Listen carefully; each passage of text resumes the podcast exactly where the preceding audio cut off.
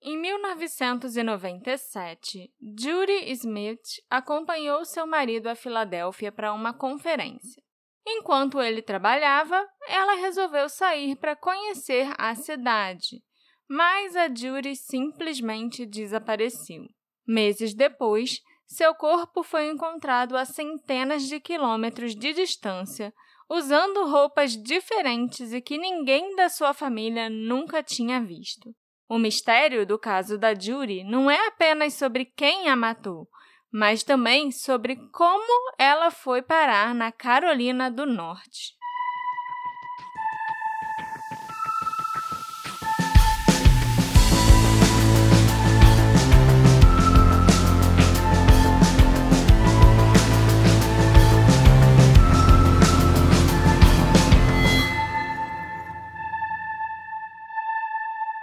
Olá, meus ouvintes maravilhosos!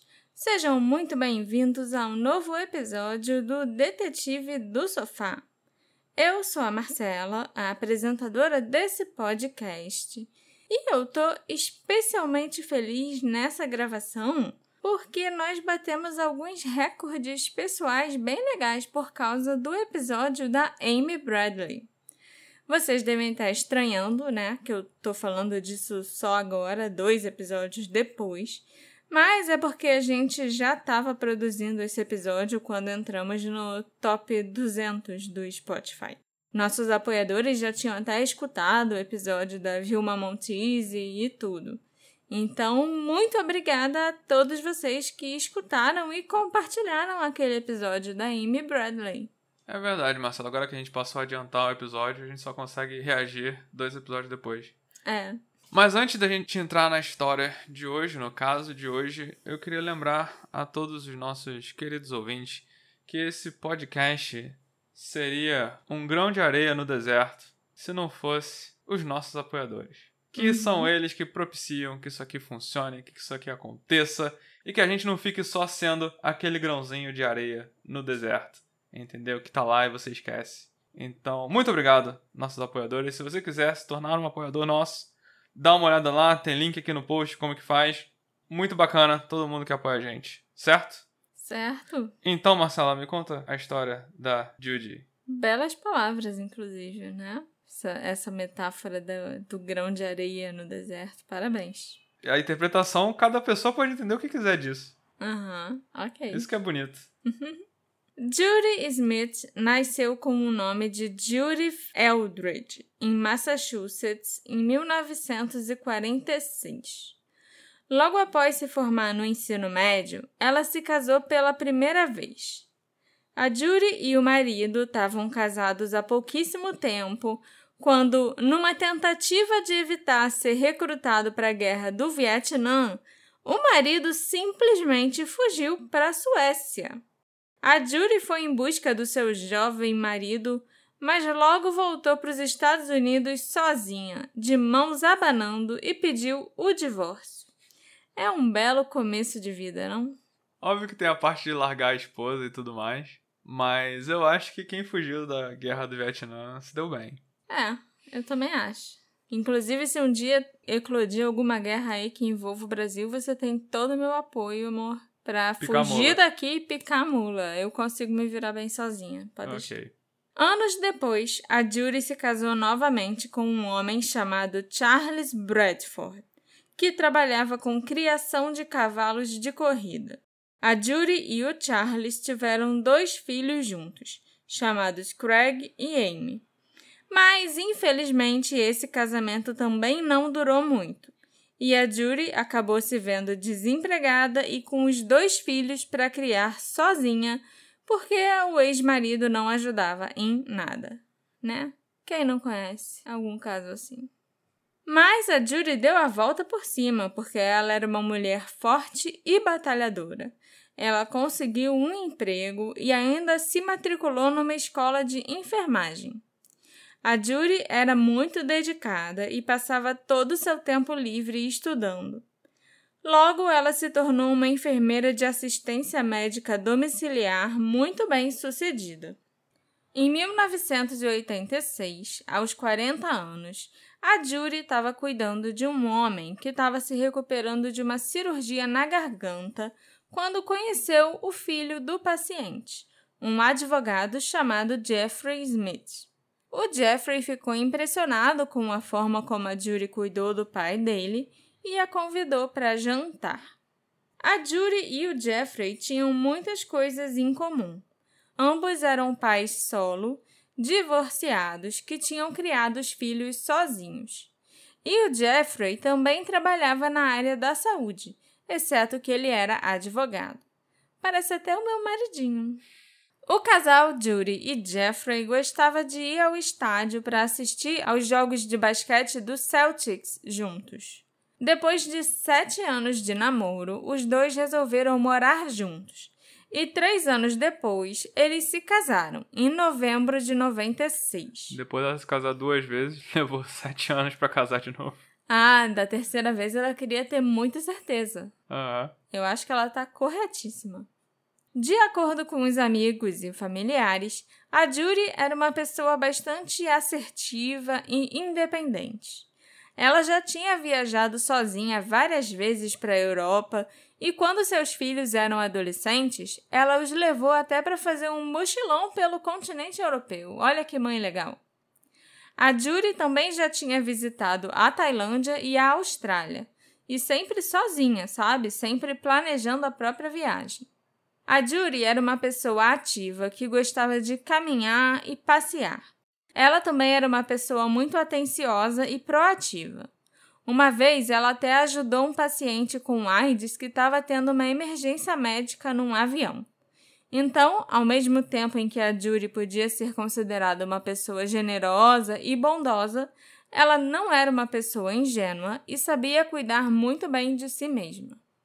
Somente cinco meses depois do casamento da Judy e do Jeffrey, em 9 de abril de 97, ele estava se preparando para participar de uma conferência na Filadélfia, que aconteceria de quarta-feira, 9 de abril, até sexta-feira, 11 de abril, no Hotel Doubletree, no centro da Filadélfia. A Judy decidiu acompanhar o marido à Filadélfia e planejou fazer alguns passeios turísticos na região, enquanto Jeffrey estivesse participando dos eventos. Depois de passarem esses três dias na Filadélfia, o casal tinha planejado ir para Nova Jersey passar o fim de semana com alguns amigos antes dos dois voltarem para casa. No dia 9 de abril, pela manhã, a Judy acompanhou o marido ao aeroporto internacional Logan para voar para Filadélfia. Mas ela descobriu no portão de embarque que tinha esquecido a carteira de motorista em casa e ela não tinha outro documento com foto na bolsa. A Judy então encorajou Jeffrey a pegar o voo das 13h30 sem ela e garantiu que ela pegaria um voo mais tarde naquele dia e o encontraria na Filadélfia. De acordo com parentes, o casal tinha usado transporte público para chegar no aeroporto. Então a Judy aparentemente pegou o ônibus de volta para casa para buscar a carteira de motorista. Já o Jeffrey voou para a conferência. Em casa, a Judy ligou para a companhia aérea e reservou outro voo para Filadélfia mais tarde naquele dia. Ela embarcou no voo das 19h30 e chegou ao hotel na Filadélfia aproximadamente às 21h30. Uma vez no hotel, o casal comprou alguns lanches e foi para a cama. Na manhã seguinte, o Jeffrey acordou e tomou café da manhã no buffet do térreo enquanto a Judy continuou dormindo. Quando ele voltou para o quarto, a Judy estava no chuveiro. Os dois conversaram sobre várias coisas e a Judy contou que naquele dia ela planejava pegar o ônibus de turismo da cidade, que faz paradas né, em todos os lugares importantes e famosos da Filadélfia, e as pessoas podem entrar e sair à vontade, aqueles ônibus que eles chamam de hop-on, hop-off, sabe? É um ônibus circular, né, que fica fazendo aquele trajeto o dia todo e você pode pegar, subir e descer dele na hora que você quiser e fazer quantas paradas você quiser. Entendi. A Judy queria conhecer especialmente o Liberty Bell e o Independence Hall. O casal então planejou se encontrar no hotel à noite para participar do coquetel do Congresso às 18 horas. Com tudo combinado, o Jeffrey desceu para participar dos eventos do dia. Em algum momento entre as 9 e as 10 horas da manhã, um concierge do hotel se lembra de ter visto uma mulher que correspondia à descrição da Judy perguntando como chegar ao ponto do ônibus de turismo. A mulher estava na casa dos 50 anos, tinha cabelos curtos, vestia um casaco de cor escura, calça jeans e tênis branco e carregava uma mochila vermelha. Aproximadamente às 17h30, Jeffrey, que havia terminado as palestras e eventos do dia, voltou para o quarto do hotel esperando encontrar a Judy por lá. Mas ela não estava no quarto.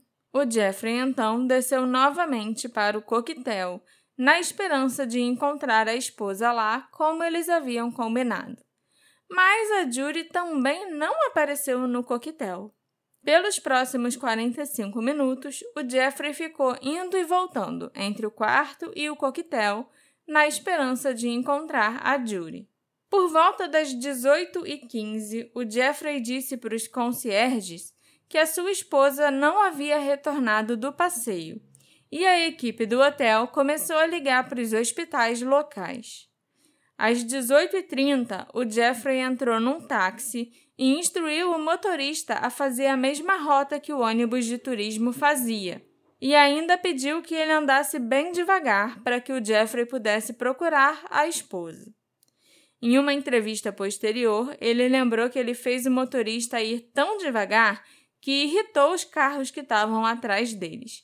Ficou todo mundo buzinando e xingando o motorista. Coitado. Depois de algumas horas sem sinal da Judy, o Jeffrey chamou a polícia para relatar o desaparecimento da esposa. Não é surpresa para nenhum de vocês, meus ouvintes queridos, que a polícia da Filadélfia tenha dito para o Jeffrey que ele não podia registrar um relatório de pessoa desaparecida até que se passassem 24 horas desde o último avistamento da Judy. Claro que o Jeffrey achou isso um absurdo. E sendo uma pessoa muito bem relacionada e contando com o auxílio dos organizadores do Congresso, ele apresentou algumas queixas a funcionários de alto escalão da cidade da Filadélfia. E deu certo, porque na manhã seguinte, 11 de abril de 97, o relatório de pessoa desaparecida da Judy Smith já tinha sido feito. Jeffrey ligou para os seus enteados, o Craig e a Amy, né, os filhos da Judy, e pediu que eles fossem até a casa onde o casal morava para ver se ela por acaso não tinha resolvido voltar para casa. Ele também pediu que eles checassem a secretária eletrônica para ver se a Judy tinha deixado uma mensagem. Mas não havia nenhuma mensagem na secretária e a casa estava vazia. Uma verificação do quarto do hotel mostrou que a Judy havia saído com sua mochila vermelha preferida, que ela usava direto, sua carteira, as joias que ela normalmente usava, incluindo a aliança de noivado de diamante e a aliança de casamento de prata simples, e as roupas do corpo. E o Jeffrey estimou que ela devia ter cerca de 200 dólares em dinheiro com ela. À medida que a notícia do desaparecimento da Judy se espalhava, muitas pessoas ligaram para a delegacia para relatar vários avistamentos da Judy. Um motorista do ônibus de turismo se lembrava de ter pegado a Judy no início da tarde nas ruas Front e South, uma parada perto do hotel Doubletree onde ela estava hospedada.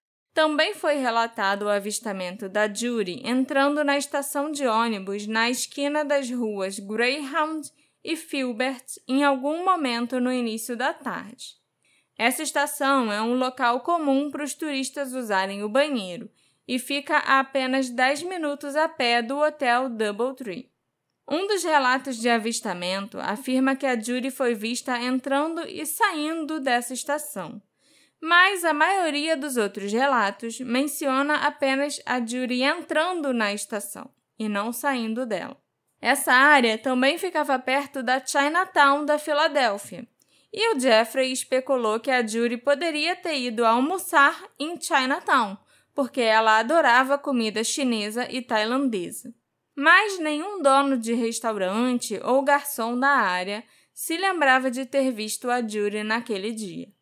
Houve ainda outro avistamento de uma mulher que se parecia com a Judy por volta das 15 horas perto do hotel, e as testemunhas afirmaram que a mulher parecia desorientada. Vários avistamentos foram relatados nos dias seguintes na área costeira da cidade, chamada Penn's Landing. Muitas pessoas afirmaram terem visto Judy. Algumas testemunhas disseram que ela parecia confusa e atordoada.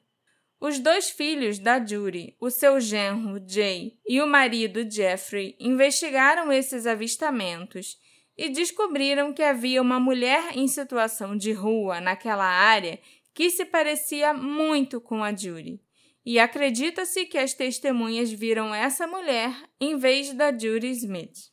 A mulher se parecia tanto com a Judy que, a certa altura, o filho dela, Craig, atravessou a rua pensando que havia encontrado a mãe, apenas para descobrir que era a mesma mulher outra vez. Policiais e voluntários também pararam essa mulher diversas vezes, achando que era a Judy. A mulher devia estar de saco cheio já. Sim, com certeza. Um homem da região, chamado David, insistiu que ele viu a Judy e não essa outra mulher na noite de 10 de abril na área de desembarque da Penn Station, descansando ou dormindo no banco. Ele insistiu que era a Judy e não a outra mulher, porque ele conhecia essa mulher há anos ali da vizinhança. E o filho da Judy acredita que essa história é crível, porque o David foi muito coerente e muito disposto a ser entrevistado, embora não houvesse nada a ganhar com o seu testemunho e ele tivesse simplesmente feliz em ajudar a família. Ele também identificou a Judy a partir de várias fotos que foram mostradas, algo que muitas outras testemunhas não conseguiram fazer. Em 11 de abril, uma funcionária de uma loja de departamentos da Macy's, em Deptford, Nova Jersey, acreditou que ela interagiu com Judy Smith na manhã daquele dia. Ela descreveu as roupas que a Judy usava e até a mochila vermelha que ela sempre carregava. A mulher teria dito para a funcionária da loja que estava comprando alguns vestidos para a filha e começou a rir porque ela comentou que a filha muitas vezes não gostava das peças de roupa que ela comprava para ela. A família da Judy confirmou que isso era verdade e afirmou que a Judy às vezes fazia compra na Macy's sim. A cliente parecia um pouco desorientada quando pediu a uma jovem que também estava ali comprando na loja que saísse com ela, e ela parecia pensar que essa outra cliente era sua filha ou alguém que ela conhecia. Um relatório diz que a Julie perguntou para essa outra cliente na loja sobre menopausa. Um assunto meio estranho, né, de se falar, especialmente com alguém que você não conhece numa loja de departamento. Isso já foram quantos dias depois do desaparecimento dela? Ela desapareceu no dia 10 de manhã, assim, uhum. na hora que ela saiu do hotel. E esse avistamento da Macy's foi no dia 11. Então, assim, tinha pouco mais de 24 horas que uhum. a Julie estava desaparecida. A Macy's ficava localizada em Deptford, Nova Jersey. E para chegar lá, era necessário fazer uma viagem de ônibus da Filadélfia, atravessando o rio Delaware. De acordo com reportagens de jornais, os New Jersey Transit Buses tinham rotas que viajavam do centro da Filadélfia para Deptford a cada hora, e a parada era muito perto da loja em que o avistamento ocorreu, o que significa que era possível que a Judy tivesse embarcado num ônibus e acabado em Deptford com bastante facilidade. Infelizmente, a Macy's não tinha câmeras de segurança naquela época então não existem imagens que pudessem mostrar a cliente na loja. E, para completar, a cliente ainda pagou pelas compras em dinheiro, então ela não deixou rastros, tipo cartão de crédito, nem nada parecido. Depois que uma segunda matéria foi publicada num jornal em 14 de abril, várias outras testemunhas surgiram. O relato mais famoso veio de um funcionário do hotel Society Hill, que explicou que uma mulher que correspondia à descrição da Jury ficou hospedada por lá de 13 a 15 de abril. A mulher parecia ter problemas psiquiátricos e fez uma variedade de coisas estranhas durante a sua estada, como se tocar, né? Tipo, se masturbar muito visivelmente na frente da janela, Eita. falar em línguas estranhas e ainda alegar que o imperador a ajudaria a pagar pela sua estada no hotel. Hum. Essa hóspede foi lembrada por vários funcionários, incluindo a gerente do hotel, uma mulher chamada Abby Gaynor, que alertou a polícia. A estranha hóspede disse para os funcionários que ela queria ficar no hotel por mais uma noite, mas ela não tinha dinheiro para isso. O hotel vizinho, da rede Best Western, passou por uma situação semelhante. O concierge, Tyrone Taylor, lembrou que no dia 15 de abril, uma mulher com a descrição da Judy entrou no hotel para usar o telefone no final da tarde. A mulher estava falando muito alto e dizia que o imperador da China ia pagar a estadia dela, porque ela não tinha dinheiro para pagar por mais uma noite no hotel. O concierge relatou que a mulher estava bem vestida e ela não parecia ser uma andarilha ou uma pessoa em situação de rua.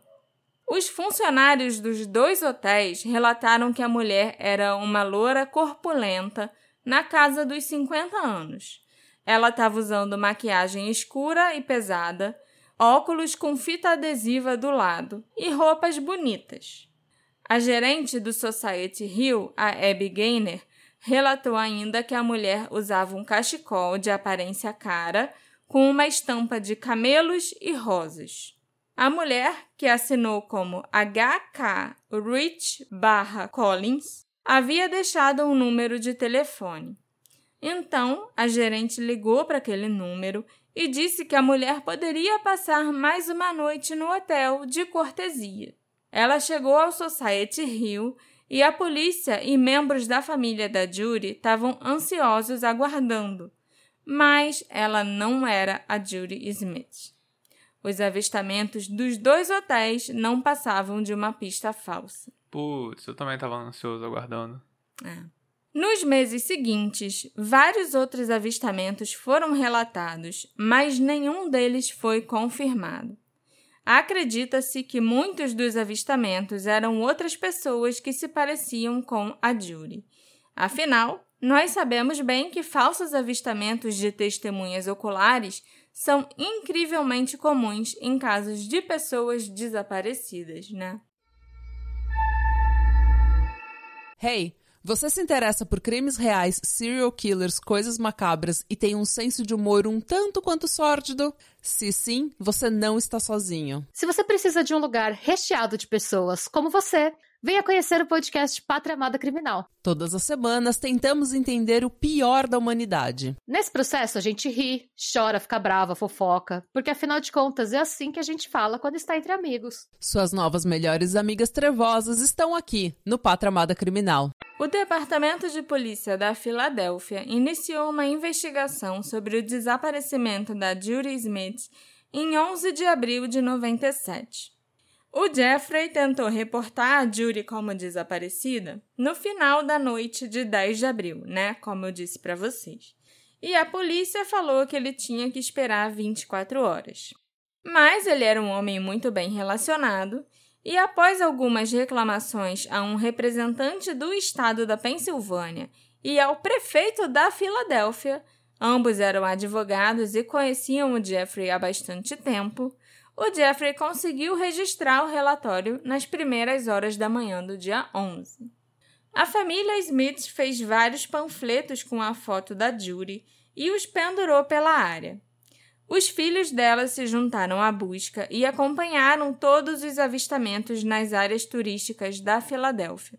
A polícia entrevistou Jeffrey, os filhos da Judy, Craig e Amy, e várias outras pessoas para tentar refazer, né, recriar os últimos passos da Judy. Após entrevistas e buscas na área, o Departamento de Polícia da Filadélfia anunciou que eles acreditavam que a Judy nunca havia chegado na Pensilvânia e especularam que ela tinha desaparecido ainda na área de Boston. Essa especulação foi baseada em alguns fatores que eu vou explicar para vocês. Peraí, como se ela nunca tivesse pegado o voo Sim, nunca tivesse saído de casa. Isso, pra encontrar o marido na Filadélfia. isso. Ok, isso é um plot twist. Primeiro, os investigadores não acreditaram na história do Jeffrey que a Judy não conseguiu pegar o voo das 13h30 devido à falta de documento com foto. A polícia achou essa história meio estranha e não acreditava que uma viajante experiente como a Judy esqueceria sua carteira de habilitação em casa antes de ir para o aeroporto. Investigações posteriores até mostraram que alguém chamado Judith Smith pegou o voo das 19h30 para Filadélfia, e o manifesto do voo mostrou que a passagem foi usada no voo naquela noite. No entanto, todo o incidente ainda é estranho para muitos detetives amadores e investigadores profissionais. Eu, particularmente, não acho isso estranho, porque havia só o quê? 18 meses, um ano e meio, desde que começou a ser exigido que você mostrasse sua identificação com foto, Uhum. né? Então, assim, a Judy esquecer talvez não fosse algo tão bizarro como a polícia imaginava. E eu que perdi minha carteira de motorista e só descobri no dia que a gente ia fazer uma viagem também. Sim, E foi uma merda. pois é, né? Então quem nunca? É isso que eu Quem queria nunca? dizer. Quem nunca? Mas, por outro lado, naquela época, pelo menos um pouco antes e enquanto estava sendo introduzida essa nova regra de mostrar o documento e tal, tal, tal, era muito fácil qualquer um entrar com a passagem de outra pessoa ou comprar a passagem de outra pessoa e nem precisar trocar um nome. É, antes do 11 de setembro também, né? Com certeza, né? As regras mudaram absurdamente depois do 11 de setembro. Outro oficial achou estranho que, embora a Judy tivesse roupas e pertences no quarto do hotel, ela não tivesse nenhum cosmético ou maquiagem com ela. Além disso, os detetives notaram que havia poucas peças de roupa suja no quarto, o que significa que, se a Judy estava na Filadélfia no dia 10, ela devia estar usando a mesma calça jeans e o mesmo casaco que ela usou na noite anterior. Os filhos da Judy relataram que isso não era incomum para a mãe, porque ela era uma pessoa muito básica. Eles também disseram que ela só usava maquiagem de vez em quando e nunca durante as viagens, então essas coisas não pareciam fora do comum para eles. E eu também me perguntei se a Judy podia ser que nem eu, sabe? Que carrega só um batom e um protetor solar na bolsa e pronto. E não sai carregando e usando um monte de coisa de maquiagem e No dia a dia. no dia a dia e tal. Aí, nesse caso, ela teria levado esses itens com ela na mochila que ela estava usando, sabe? Uhum. Não acho que isso seja nada demais. Nem usar a mesma calça jeans no dia seguinte. Calça jeans é uma coisa que a gente não usa uma vez e bota pra lavar. Sim. Casaco também. Os investigadores continuaram dizendo que ninguém além do Jeffrey podia afirmar que a Judy esteve de verdade na Filadélfia durante esse período. Mas essa afirmação resultou em várias testemunhas oculares que afirmaram terem visto a Judy no hotel. Uma recepcionista afirmou que no dia 9 de abril, entre 9 e 10 horas da noite, ela viu a Judy chegar no hotel e cumprimentar o marido no saguão. Ela disse que o Jeffrey deu flores para Judy e os dois pareciam estar se desculpando. O Jeffrey esclareceu até depois que esse era o caso, sim, mas que foi a Judy quem deu flores para ele e se desculpou pela confusão no aeroporto e tal, entendeu? Uhum. E não ao contrário, como pareceu, né? A recepcionista também não tinha por que imaginar que era a mulher dando flores pro marido e não o contrário. E ela pedindo desculpa. É. O concierge também se lembrou de uma mulher de cerca de 50 anos com um casaco e uma mochila vermelha, perguntando a ele como chegar ao ponto do ônibus de turismo por volta das 10 da manhã do dia 10 de abril. E ele sabia que já passava das nove quando ele falou com essa mulher, porque às nove horas era quando o turno dele começava. E finalmente, uma participante da conferência chamada Carmen Catazoni que estava sentada no saguão, também se lembrou do incidente das flores na noite anterior. A mulher não conhecia o Jeffrey pessoalmente, mas o reconheceu da conferência. O Jeffrey foi moderador de várias sessões e estava muito acima do peso, então ele era facilmente reconhecível. Que vacilo. Os relatos dessas testemunhas parecem se alinhar com a história do Jeffrey, principalmente porque a história das flores não tinha sido divulgada para a imprensa naquele momento. Por fim, o Departamento de Polícia da Filadélfia divulgou que o Jeffrey não cooperou totalmente com eles, porque ele não tinha aceitado se submeter ao polígrafo. O Jeffrey nega essa informação e afirma até hoje que, como advogado, ele sabe muito bem que os polígrafos são falíveis. Além disso, ele também afirma que ele estava disposto a aceitar passar pelo polígrafo se ele fosse providenciado por uma agência externa, tipo o FBI ou a Polícia Estadual, por exemplo.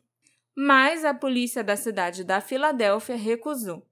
E essas são as quatro razões que os investigadores usaram para sustentar a teoria de que a Judy não esteve na Filadélfia. Apesar dos avistamentos de testemunhas, essa teoria é popular online até hoje. Essa teoria é da Agatha Christie, né?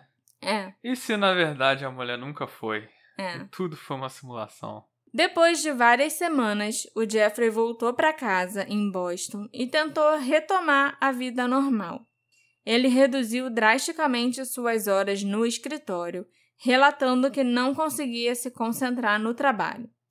Ele tentou manter o caso da esposa no centro das atenções, dando entrevistas sempre que podia e eventualmente conseguindo que a história do desaparecimento da Judy fosse contada no programa Unsolved Mysteries.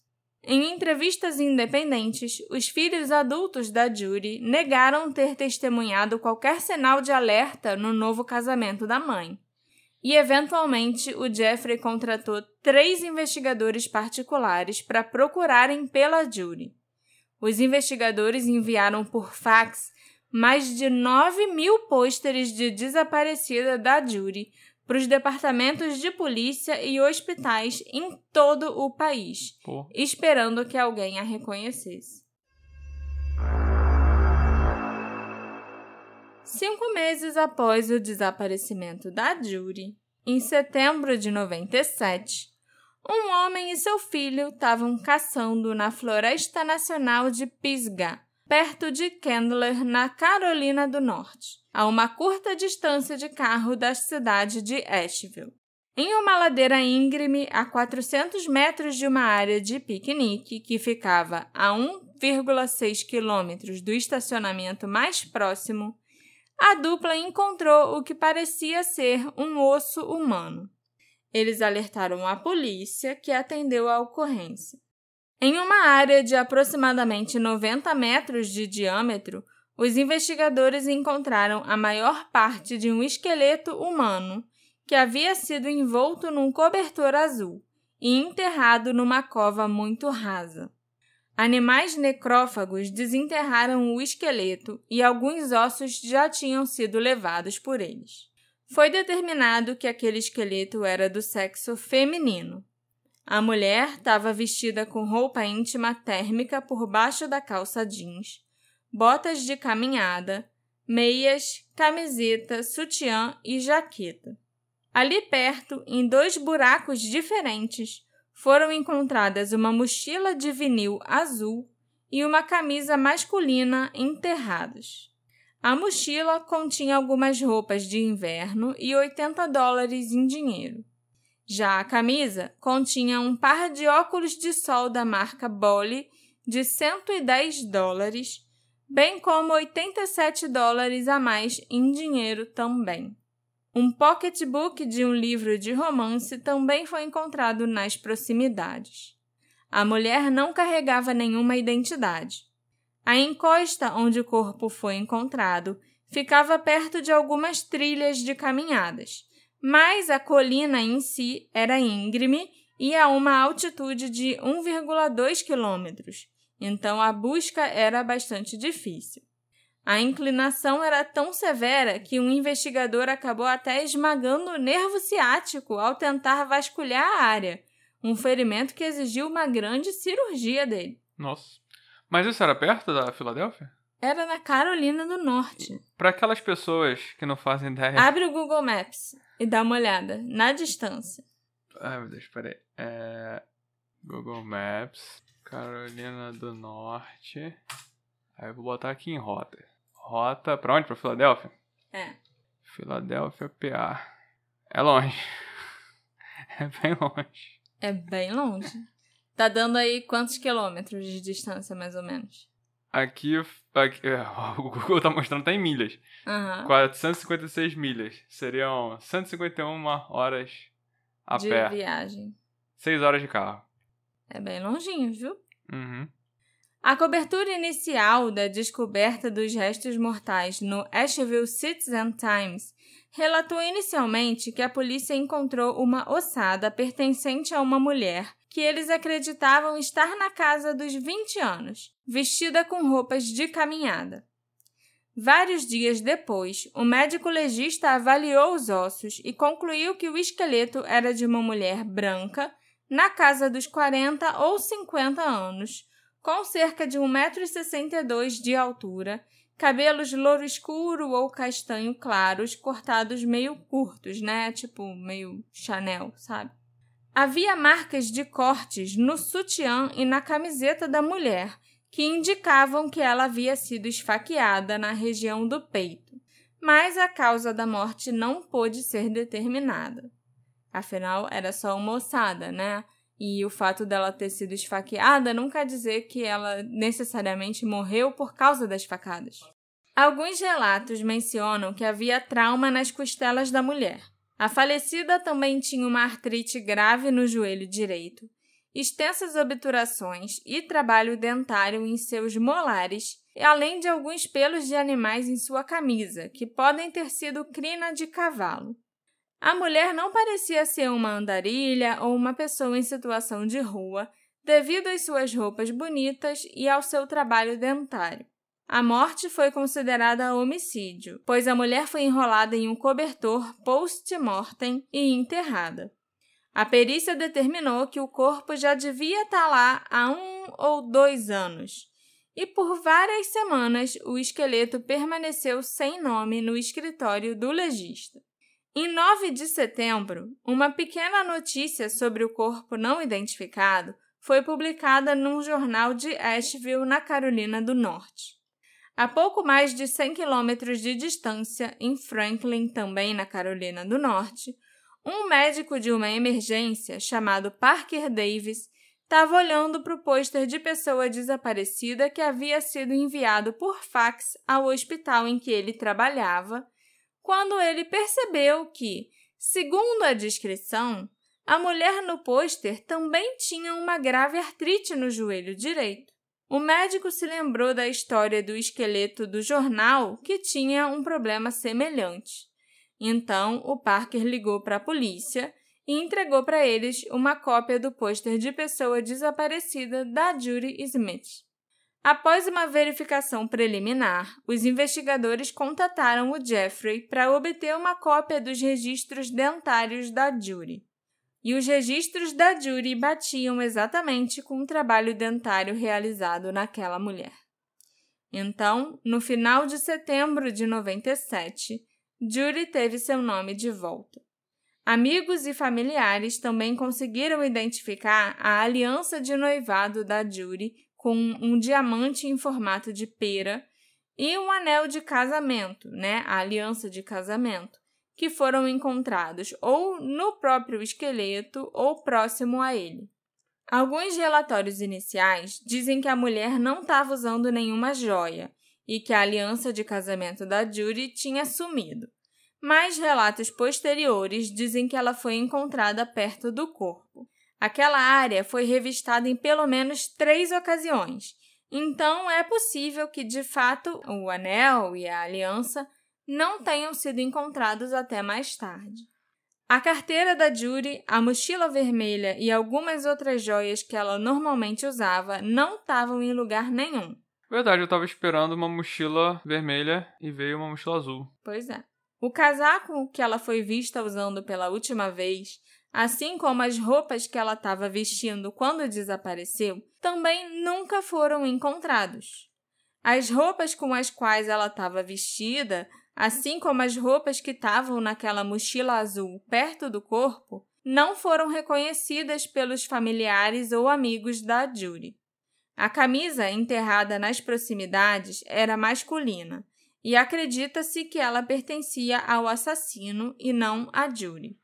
Além disso, os óculos de sol também não pareciam ser da Judy, porque os filhos dela disseram que ela não era do tipo que gastava mais de 100 dólares em óculos de sol. O departamento do xerife do condado de Buncombe assumiu o caso da polícia da Filadélfia após a identificação da Judy. Assim que foi confirmado que Judy era a mulher na floresta, vários residentes de Asheville e dos arredores relataram que eles viram a Judy ou interagiram com ela em abril logo após ela ter sido vista pela última vez na Filadélfia. Por exemplo, uma mulher pensou que a Judy havia ficado em seu hotel de 10 a 12 de abril. Já uma outra mulher, que trabalhava numa loja de souvenirs perto da casa de Biltmore, uma atração turística da região, também achava que tinha falado com a Judy, que disse que era de Boston e que seu marido era advogado. Uma terceira mulher que trabalhava numa loja lembrou da Judy com sua mochila vermelha, e ela afirma que a Judy comprou um caminhão de brinquedo e gastou aproximadamente 30 dólares comprando sanduíches. Houve dois outros avistamentos de uma pessoa parecida com a Judy naquela área, num sedã cinza. Uma pessoa alegou ter visto a Judy perto da Floresta Nacional de Pisgah no sedã cinza repleto de coisas. Essa testemunha disse que a mulher parecia estar procurando um lugar para acampar. A outra testemunha também viu uma mulher parecida com a Judy num sedã cinza na mesma área, mas disse que tinha um homem também no carro. Todos esses avistamentos ocorreram cerca de uma semana depois que a Judy foi vista pela última vez na Filadélfia. Mas a Judy também tem um monte de doppelganger por aí, né? Ela deve ter. É, eu ainda não né? vi foto dela, tem que procurar. Mas ela parece ter uma cara. A mulher que falou da mochila vermelha e que ela disse que era de Boston e tinha o marido advogado, essa testemunha me parece crível, Uhum. né? Porque ela estava certa Uhum. nesses aspectos. E eu não sei o quanto a notícia do sumiço da Judy foi Saiu da Filadélfia. saiu da Filadélfia e foi parar lá na Carolina do Norte. Eu acho bem difícil. Uhum. Os investigadores da Carolina do Norte viajaram para Filadélfia para refazer os passos da Judy.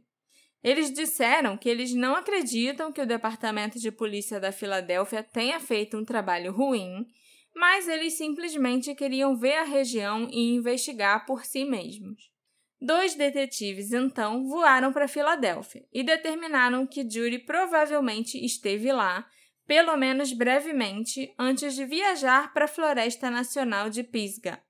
Eles relataram que não havia nenhuma indicação de que a Judy tivesse sido sequestrada ou sido forçada a viajar para o sul. Parecia que ela pelo menos tinha começado a jornada por conta própria, né? Por vontade própria. E em todos os avistamentos da Judy na Carolina do Norte, ela estava sozinha, exceto em um possível avistamento num carro que tinha um homem no carro também, sabe? Uhum. Mas esse é o avistamento menos confiável, assim. Os investigadores do condado de Buncombe foram capazes de descartar o Jeffrey como suspeito rapidamente, embora admitam que tudo é possível e que ele poderia sim estar envolvido na morte da esposa, por mais improvável que pareça. O Jeffrey foi descartado com base em seu tamanho e seu estado de saúde. Ele era um homem com obesidade mórbida, que, segundo os investigadores, logo começava a bufar, a suar e a ficar com falta de ar ao caminhar rapidamente ou subir escadas. Por causa disso, eles não acreditavam que o Jeffrey pudesse ter se livrado do corpo da Judy, especialmente numa área tão inacessível da floresta. Além disso, eles não encontraram nenhuma evidência de que o Jeffrey tivesse alugado um carro na Filadélfia, aumentando os problemas logísticos para ele ser um suspeito. Além da falta de um carro, o Jeffrey teria tido menos de 12 horas para se livrar do corpo da Judy, porque ele foi visto no saguão do hotel às nove e meia da noite do dia 9 e já estava moderando uma sessão na conferência às nove e meia da manhã do dia seguinte, do dia 10. Dirigir para a Floresta Nacional de Pisgah, a partir da Filadélfia, levaria aproximadamente nove horas só de ida, o que significa que ele não teria tido tempo de matar e se livrar da sua esposa né, nesse intervalo. A polícia também não conseguiu encontrar grandes saques de dinheiro das contas do casal Smith que pudessem indicar a contratação de um assassino de aluguel ou que ele tenha pago um cúmplice, né, para ajudar a matar a Judy. Uhum. O Jeffrey também manteve o caso da sua esposa sob os holofotes e sofreu muitas dificuldades após o desaparecimento dela. Além disso, nenhum amigo ou familiar relatou que havia problemas no casamento, pelo menos não que eles soubessem. A polícia da Filadélfia, apesar de continuar tendo Jeffrey como suspeito número um, também tinha problemas para acreditar que o Jeffrey conseguiria carregar e descartar um cadáver sozinho. É algo muito desgastante de se fazer, até se você estiver em forma. E o Jeffrey, né, a gente sabe, estava sofrendo de obesidade mórbida. No entanto, a polícia da Filadélfia ainda acredita que o Jeffrey poderia ter matado a esposa em Boston, ou ele poderia ter tido um cúmplice. Eles mantêm a ideia de que ela nunca viajou para Filadélfia. Isso. Com o suspeito mais óbvio, de certa forma eliminado da lista, os investigadores do condado de Buncombe passaram para outras linhas de investigação eles vasculharam as áreas circundantes na esperança de encontrar pessoas que tivessem visto a Judy. E foi assim que veio à tona o avistamento da mulher no sedã cinza. A polícia também revistou uma fazenda de cavalos próxima, porque a Judy gostava muito de cavalos e tinha o que poderia ser crina de cavalo em seu corpo, né, na sua blusa. Mas nada definitivo foi encontrado. Os investigadores da Filadélfia examinaram os registros telefônicos da casa da Judy e do Jeffrey e também do escritório dele e determinaram que não havia nenhuma atividade incomum em nenhuma dessas duas linhas telefônicas que indicasse que qualquer um dos dois, né, do casal Smith, estivesse tendo um caso. Nem o Jeffrey nem a Judy tinham telefones celulares. Se Judy estivesse tendo um caso na época, Nenhum de seus amigos poderia fornecer qualquer informação ou nem mesmo especular sobre quem era o amante dela. Havia um computador na casa que também foi investigado, mas não se sabe se o computador tinha conexão à internet. Quer dizer, a polícia sabe, né? Uhum. A gente que não sabe. Quando a Judy desapareceu, o Jeffrey acreditava que ela tinha aproximadamente 200 dólares consigo Cerca de 500 dólares em dinheiro foram encontrados entre as coisas da Judy no quarto do hotel. Ela também desapareceu com a sua identidade, né, sua carteira de motorista, seu cartão de crédito e o cartão telefônico, que era bem comum naquela época. E até hoje não houve atividade em nenhum dos cartões e nem no número do seguro social da Judy. Ela só havia estado na Carolina do Norte uma vez e não tinha nenhuma ligação com a área. Nessa vez que ela foi até lá, ela esteve em Rayleigh para visitar o Jeffrey, que estava numa clínica de perda de peso. O Jeffrey disse que ele tinha adorado a região e eles até pensaram em se mudar para lá naquela época, mas o casal nunca mais voltou nem ao estado. A família também disse que a Judy uma vez viajou para o Tennessee ou algum outro estado próximo com um ex-paciente, mas isso tinha sido há muitos anos atrás. Gary Michael Hilton, às vezes chamado de assassino do Parque Nacional, é um suspeito do desaparecimento da Judy. Em 2008, o Gary foi preso por um assassinato numa floresta nacional e mais tarde foi ligado a três outros homicídios, todos ocorridos entre 2005 e 2008. O Gary, que tinha entre 50 e 60 anos na época, matou pessoas que faziam trilhas na Flórida, na Geórgia e na Carolina do Norte. Ele é considerado suspeito também em muitos outros assassinatos em estados vizinhos, como o Arkansas, Carolina do Sul e o Tennessee. O Gary amava o ar livre e costumava fazer trilhas, acampamentos e caminhar por outras áreas conhecidas por ter recreação ao ar livre para encontrar vítimas para aterrorizar. Os seus crimes tendiam a ser crimes de oportunidade, e seus motivos, na maioria das vezes, eram monetários. O Gary teve uma série de empregos entre 97 e 2007, mas ele nunca trabalhou em período integral. Ele também se mudava de um lugar para outro o tempo todo. E o Gary geralmente agredia e roubava carteiras, cartões de caixa eletrônico, dinheiro e objetos de valor das suas vítimas. Ele parecia preferir vítimas que estavam isoladas e sozinhas. Ele não tentava encontrar um tipo específico de pessoa. Para ele não importava se era um adulto, uma criança, idoso e nem se era homem ou mulher. Uma coisa interessante sobre o Gary como né, infrator é que parece que ele não cometeu nenhum crime violento antes dos 58 ou 59 anos de idade. Ele tem uma ficha criminal muito longa, mas a maioria dos seus crimes foram relativamente menores, tipo porte de maconha, porte de uma pistola sem licença, solicitação de doações falsas para caridade e dirigir embriagado. Depois que ele foi preso, vários incidentes violentos dos quais o Gary participou vieram à tona, mas ele nunca tinha sido condenado por eles no passado. A maioria das pessoas deve concordar comigo que alguém não simplesmente resolve começar uma vida de crimes violentos e assassinatos quando está com 60 anos, né? Faz sentido. Então eu acho bem provável que ele já tivesse feito vítimas bem antes disso, só que ele não foi descoberto. Uhum. John e Irene Bryant, um casal muito ativo na casa dos 80 anos, estavam caminhando na Floresta Nacional de Pisgah em 2007 quando foram atacados pelo Gary. Ele matou a Irene e depois sequestrou seu marido para usar os seus cartões de débito e sacar dinheiro em vários caixas eletrônicos antes de matar o John também. O corpo da Irene foi deixado a apenas alguns quilômetros de onde o corpo da Judy foi encontrado dez anos antes. Essa é uma das evidências mais convincentes de que o Gary também poderia estar envolvido no assassinato da Judy. Mas é importante observar que a Judy não parece ter sido roubada. E o Gary também, ele nunca enterrou nenhuma das suas vítimas conhecidas.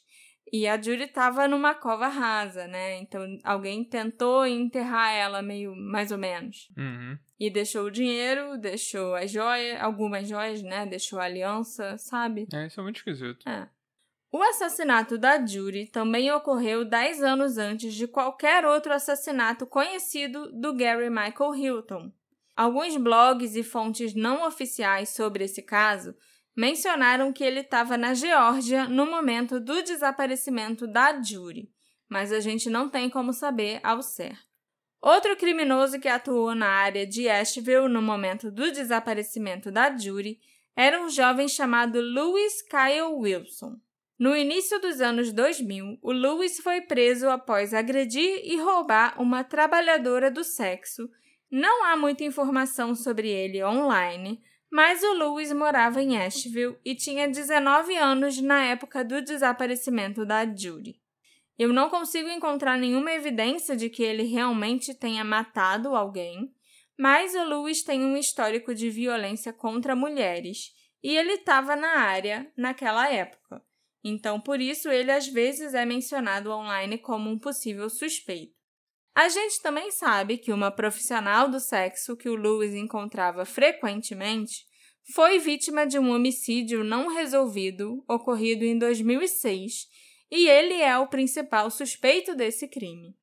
Em 2016, a apenas alguns quilômetros do local onde a Jury foi encontrada, na Floresta Nacional de Pisgah, uma alpinista solitária de 60 anos foi atacada, estuprada e deixada amarrada a uma árvore. Felizmente, a mulher foi encontrada com vida e levada para o hospital. Alguns se perguntam se esse crime poderia estar relacionado ao homicídio da Judy Smith, mas não há evidências concretas disso e o estuprador dessa senhora de 60 anos permanece desconhecido, assim como o assassino da Judy. Né? E assim, foram quase 20 anos de diferença, então Uhum. Eu acho que, por mais que tenham similaridades, né, principalmente na idade das mulheres, no local onde as duas coisas aconteceram, pode ser só uma coincidência. Mas ao mesmo tempo, uma coisa que nada disso explica é como é que ela tava na Filadélfia e foi encontrada aí, sabe? Pois é. Nenhum desses suspeitos explica isso, eu acho. Não, nada, nada que a gente possa falar aqui vai explicar. Uhum. Ah, tem um possível avistamento dela em Nova Jersey. Então, ela pode ter pego um ônibus de Filadélfia para Nova Jersey. Aí, Nova Jersey, sei lá, ela pode ter pego um ônibus para um outro lugar. E foi pegando ônibus até chegar na Carolina do Norte? Mas isso é muito esquisito, né? E por que ela faria isso? Uma teoria popular online e na família da Judy também é que ela pode ter sofrido um quadro de amnésia. A família acredita que ela foi ferida, né? Sofreu alguma pancada na cabeça ou algo assim. Ou ela teve um surto de amnésia dissociativa, que a gente conhece lá do caso da Hannah Up, Uhum. que a fez ficar confusa ou esquecer a sua identidade. Isso é corroborado pelos avistamentos de uma Judy confusa e desorientada na Filadélfia. A família acredita que isso explicaria por que a Judy viajou para a Floresta Nacional de Pisgah, aparentemente por vontade própria. Outra teoria é que a Judy e o Jeffrey poderiam ter tido uma discussão que teria estimulado uma Judy furiosa a deixar a área, quer ela tenha saído de Boston ou da Filadélfia. E depois que ela deixou a área e viajou para o sul, para Carolina do Norte, ela teria sido vítima de um crime. Que não tem nada a ver com Jeff. Na mesma linha de raciocínio, outros acreditam que a Judy viajou de bom grado para Carolina do Norte para encontrar com alguém, talvez um amigo ou um namorado secreto. O incidente no aeroporto, quando ela esqueceu o documento com foto, teria sido simplesmente um disfarce para que a Judy pudesse se encontrar ou conversar com essa pessoa que ela queria conhecer melhor. Uma vez na Carolina do Norte, ela teria sido vítima de um crime, talvez até nas mãos da pessoa que ela foi encontrar.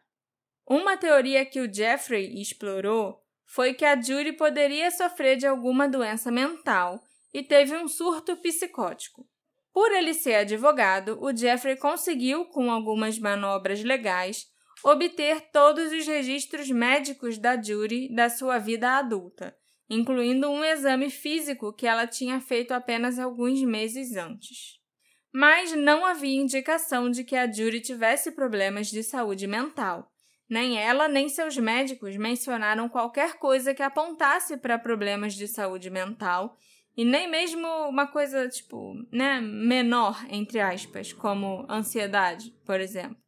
É menor entre aspas mesmo, porque eu sofro de ansiedade e só quem sofre sabe como isso é horrível, né?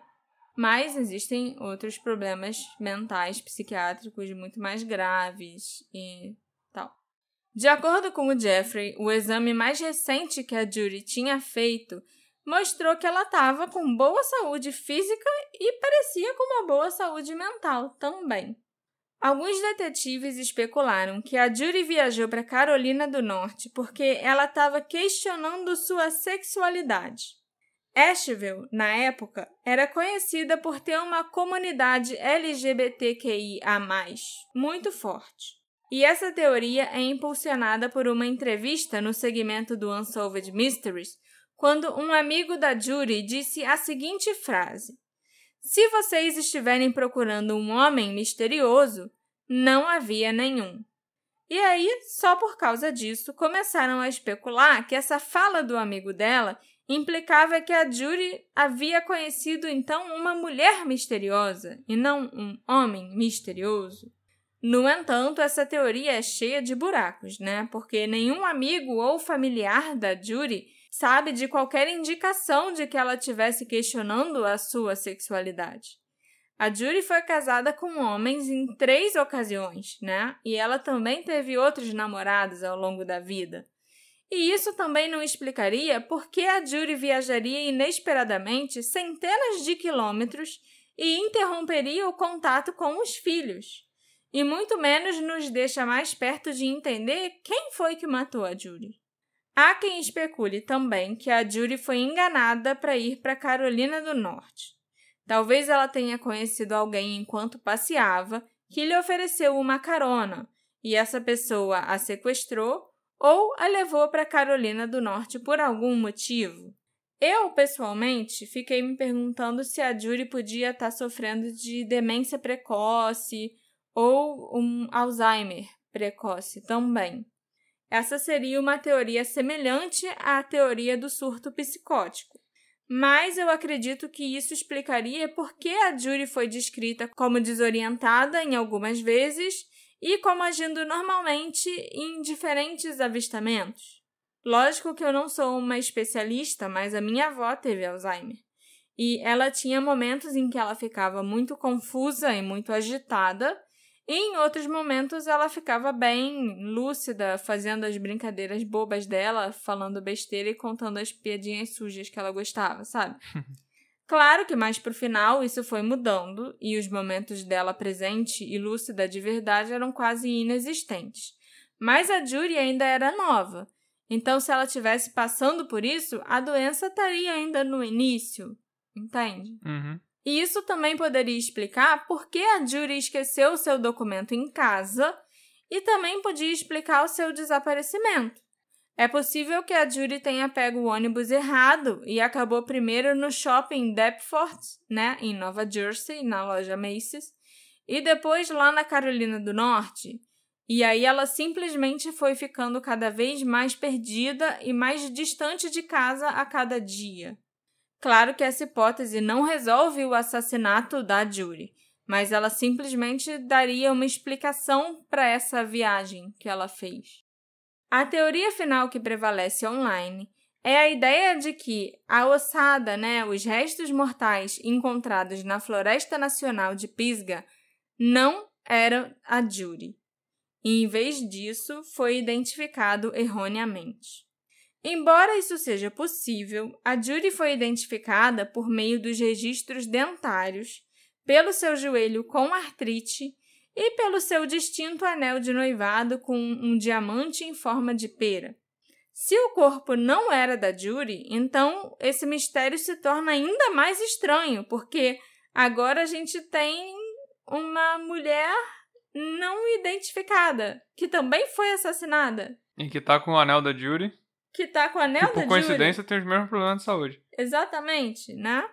Embora as chances de uma mulher com a mesma idade, com um joelho ruim, tratamento dentário muito semelhante e uma aliança de casamento de prata simples acompanhada de um anel de noivado de diamante muito chique, que não era a Judy ser assassinada na floresta, seja possível, eu acredito que não é nada provável.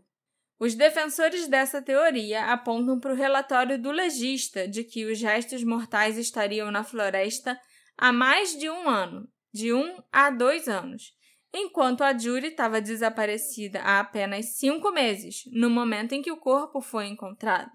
Esse é, tipo, o principal ponto, né, que as pessoas focam para dizer que, ah, não, tem uma coisa errada, não era a Judy. Uhum. Mas ela estava largada numa floresta, numa cova rasa.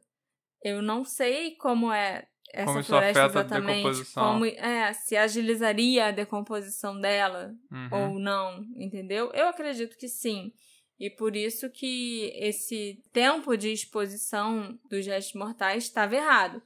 E é muito mais fácil isso, esse detalhe estar errado do que todo o resto. Infelizmente, o caso da Judy Smith permanece sem solução e continua sendo um dos mistérios de assassinato mais desconcertantes dos últimos anos. O Jeffrey, o marido da Judy, morreu em 2005, aos 59 anos, sem saber o que aconteceu com a sua nova esposa Judy. Nova esposa porque, apesar deles estarem há 10 anos juntos, eles só estavam casados há cerca de 5 meses, né? Quando ela desapareceu. Verdade. Já os filhos da Judy, o Craig e a Amy, continuam até hoje fazendo tudo o que é possível para tentar descobrir o que aconteceu com a mãe deles. Esse episódio foi feito graças à contribuição generosa do nosso querido apoiador Frederico Malardi. Ih, bati no microfone agora, deu tudo errado. É muita alegria. Muita alegria, né? Muito obrigada, Fred. Já tô até íntima. Pelo seu apoio, por você gostar do Detetive do Sofá e achar que valia a pena se tornar um dos nossos apoiadores. E eu também espero que você tenha gostado, né? Desse episódio que foi dedicado a você. O que aconteceu com a Judy Smith? Por que ela simplesmente saiu daquele quarto de hotel para passear na Filadélfia e nunca mais foi encontrada? Ou melhor, a ossada dela foi encontrada a centenas de quilômetros de distância. O que, que a Judy foi fazer na Carolina do Norte? E o que que estava acontecendo? O que que estava se passando na cabeça da Judy? Me encontra nas nossas redes sociais, arroba detetive do sofá, e vem me contar o que, que você achou desse caso e desse episódio. A gente se encontra na próxima investigação. Tchau, tchau. Tchau, tchau.